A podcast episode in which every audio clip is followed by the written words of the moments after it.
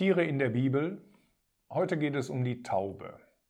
Die Taube ist ein Vogel, der sehr häufig in der Bibel vorkommt. Sowohl das Alte als auch das Neue Testament unterscheiden zwischen der Taube und der Turteltaube. Ich möchte gerne zu Beginn zwei Stellen lesen. Einmal aus dem Propheten Jeremia. Da heißt es in Kapitel 8, Vers 7, Selbst der Storch am Himmel kennt seine bestimmten Zeiten und Turteltaube und Schwalbe und Kranich halten die Zeit ihres Kommens ein. Aber mein Volk kennt das Recht des Herrn nicht. Und eine andere Stelle haben wir in dem Propheten Jesaja. Dort heißt es in Kapitel 38, Vers 14, Wie eine Schwalbe, wie ein Kranich, so klagte ich. Ich girrte wie die Taube, Schmachtend blickten meine Augen zur Höhe. O Herr, mir ist bange, tritt als Bürge für mich ein. Es gibt ungefähr 42 Gattungen der Taube äh, mit 300 verschiedenen Arten.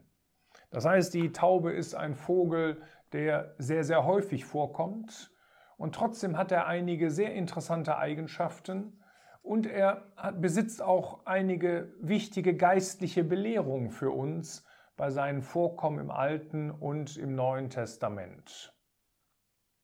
Tauben sind Lebensraumspezialisten. Zum Beispiel die Rotscheiteltaube in dem Norden Australiens, die kommt ausschließlich in felsigen Gebieten vor. Oder die Schneetaube, die im Himalaya in Höhenlagen zwischen 4000 und 6000 Metern brütet und die Vertikalwanderungen von mehr als 2000 Met Höhenmetern vornehmen kann, äh, um nach Nahrung zu suchen. Die Weißkappentaube in der Karibik hat sogar während der Fortpflanzungszeit zwei unterschiedliche Lebensräume. Sie brütet einmal in Mangrovengebieten vor der Küste. Dort sind die Nester zum Beispiel vor Waschbären geschützt. Aber ihre Nahrung muss sie weit im Landesinneren suchen, nämlich in den immergrünen Hartlaubwäldern. Also die Tauben, die sind äh, sehr spezialisiert, besonders eben was ihre Lebensräume anbetrifft. Die Tauben, die damals in Israel vorkamen, zur Zeit des Herrn Jesus oder auch früher zur Zeit des Alten Testamentes, das war wahrscheinlich die Felsentaube. Die Felsentaube ist eine Taube, die Wohngegenden meidet, die ähm, damals schon in einem Taubenturm gehalten wurde. So heißt es zum Beispiel in Jesaja 60, äh, in Vers 8, Wer sind diese, die wie eine Wolke geflogen kommen und wie Tauben zu ihren Schlägen, das heißt wie Tauben zu ihren Taubentürmen. Man hat die Tauben damals gehalten, ähm, einmal weil man sie als Opfertiere zum Teil benötigte, zum anderen aber auch, weil die Eier gut zu essen waren und weil auch Tauben selbst eine Delikatesse gewesen sind.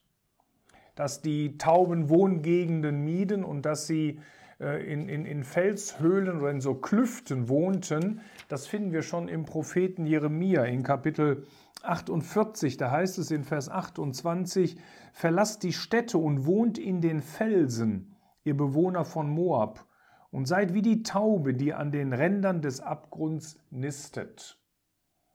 Wir finden noch einen Hinweis über das Aussehen dieser Taube, nämlich im Psalm 68, Vers 14. Da wird uns ein klein wenig beschrieben, wie diese Taube aussieht, wenn man sie im Flug sieht. Da heißt es nämlich, wenn ihr zwischen den Hürden liegt, werdet ihr sein wie die Flügel einer Taube, die mit Silber überzogen sind und ihre Schwingen mit grün-gelbem Gold. Das heißt, dass ihre Federn ähm, silbrig gelb-goldartig in der Sonne glitzern. Diese Taube kann sehr schnell sein, sie kann bis 185 Stundenkilometer fliegen und wahrscheinlich ist die Felsentaube der Urahn sämtlicher verwilderter Tauben. Die Turteltaube ist ebenfalls eine Vogelart aus der Familie der Tauben, sie ist allerdings deutlich kleiner. Man muss bei den Turteltauben unterscheiden zwischen solchen, die in Israel geblieben sind und solche, die das Land verlassen haben und Langstrecker gewesen sind, Langstreckenzieher gewesen sind. Man kann sie in der Regel sehr gut an dem dunklen Ring am Hals erkennen oder dass sie dunkle Flecken ähm, in der Halsgegend besitzt. Auch die Turteltaube kommt in der Bibel vor. Ähm, wahrscheinlich, wie gesagt, beide Arten. Denn zum einen gibt es solche, die in Israel geblieben sind, sogenannte Standvogel. Sie blieben, auch, sie blieben einander auch außerhalb der Brutzeit treu. Dann gibt es aber auch die gemeine Turteltaube. Und das war ein Zugvogel, der im Frühjahr als einer der ersten nach Israel zieht. Und so kann man die Stelle aus dem Hohelied verstehen, wo eine solche Taube erwähnt wird und wo sie als Bote angekündigt wird, äh, die selbst äh, den Frühling, das Frühjahr ankündigt. In Hohelied 2, Vers 12, die Blumen erscheinen im Land, die Zeit des Gesangs ist gekommen und die Stimme der Turteltaube lässt sich hören in unserem Land. Das heißt, wir haben hier einen Hinweis auf eine Turteltaube, die ein Zugvogel gewesen ist. Und das war in der damaligen Zeit, wie man das auch von anderen antiken Berichten weiß, eben die gemeine Turteltaube.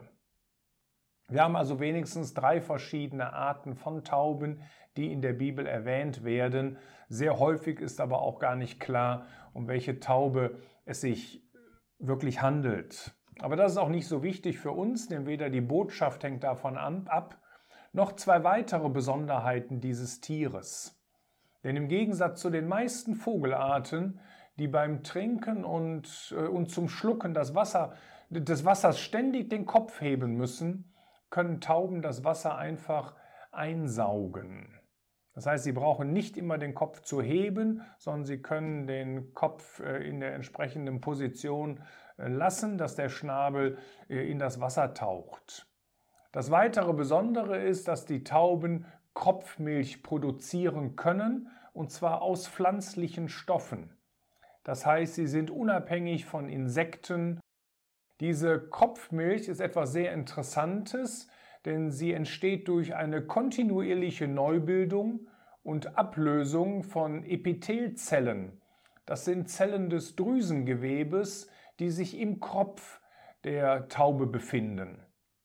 Der Kopf selbst ist eine Aussackung der Speiseröhre am Hals und dient in der Regel als Nahrungsspeicher bei den Vögeln. Aber hier bei der Taube dient sie eben nicht nur als Nahrungsspeicher, sondern es ist der Ort, wo diese relativ fettreiche ähm, Milch, Kopfmilch entsteht. Diese Nahrung ist sehr nährhaft und sie wird von beiden Geschlechtern erzeugt. Sie besteht ungefähr aus 70 Prozent aus Wasser, 10 Prozent bis 15 Prozent aus Fett oder fettähnliche Stoffe, äh, zu 15 Prozent aus Eiweiß und 2% haben wir noch verschiedene Mineralien und, und Wirkstoffe wie Vitamin A und auch Vitamin B-Komplexe äh, sind darin enthalten.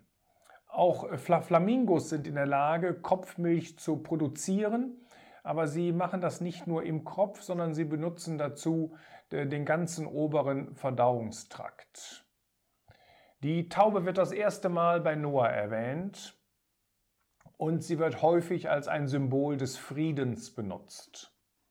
Das kann vielleicht sein, dass sie in gewisser Weise ein Symbol des Friedens ist, aber Noah hatte nicht Frieden mit Gott, weil er die Taube aussandte, sondern Noah hatte schon Frieden mit Gott, bevor er überhaupt in die Arche stieg. Das heißt, Noah war jemand, der eine lebendige Beziehung zu Gott hatte und der auch schon, natürlich sind wir jetzt noch auf alttestamentlichem Boden, aber doch in einer gewissen Weise erkannte, äh, dass Sünden, die in seinem Leben da gewesen sind, dass er sie Gott bekennen musste. Die Taube, die hier bei Noah ausgesandt wird und nachher sogar mit dem Olivenblatt zurückkommt, ist hier mehr ein Bild von dem Heiligen Geist, der bei Christus Ruhe findet, aber auch der bei den Gläubigen Ruhe findet, weil diese Christus besitzen. Zur Zeit des Alten Testamentes wohnte natürlich der Heilige Geist nicht in den Gläubigen, aber er kam über sie für eine gewisse Zeit. Jetzt in der Zeit der Gnade, das heißt die Zeit äh, von Pfingsten bis zur Entrückung der Gläubigen, in dieser Zeit wohnt der Heilige Geist in den Gläubigen. Man muss also gut unterscheiden, äh, was, das, was die Beziehung des Heiligen Geistes zu den Gläubigen in den verschiedenen Zeitepochen betrifft. Das soll für uns nicht so wichtig sein. Hier ist die Bedeutung eben, dass sie dafür sorgen soll, dass Noah auf der neuen Erde Frucht bringt, indem sie in dem Leben von Noah wirkt. Außerdem finden wir die Taube zum Beispiel bei den Opfertieren.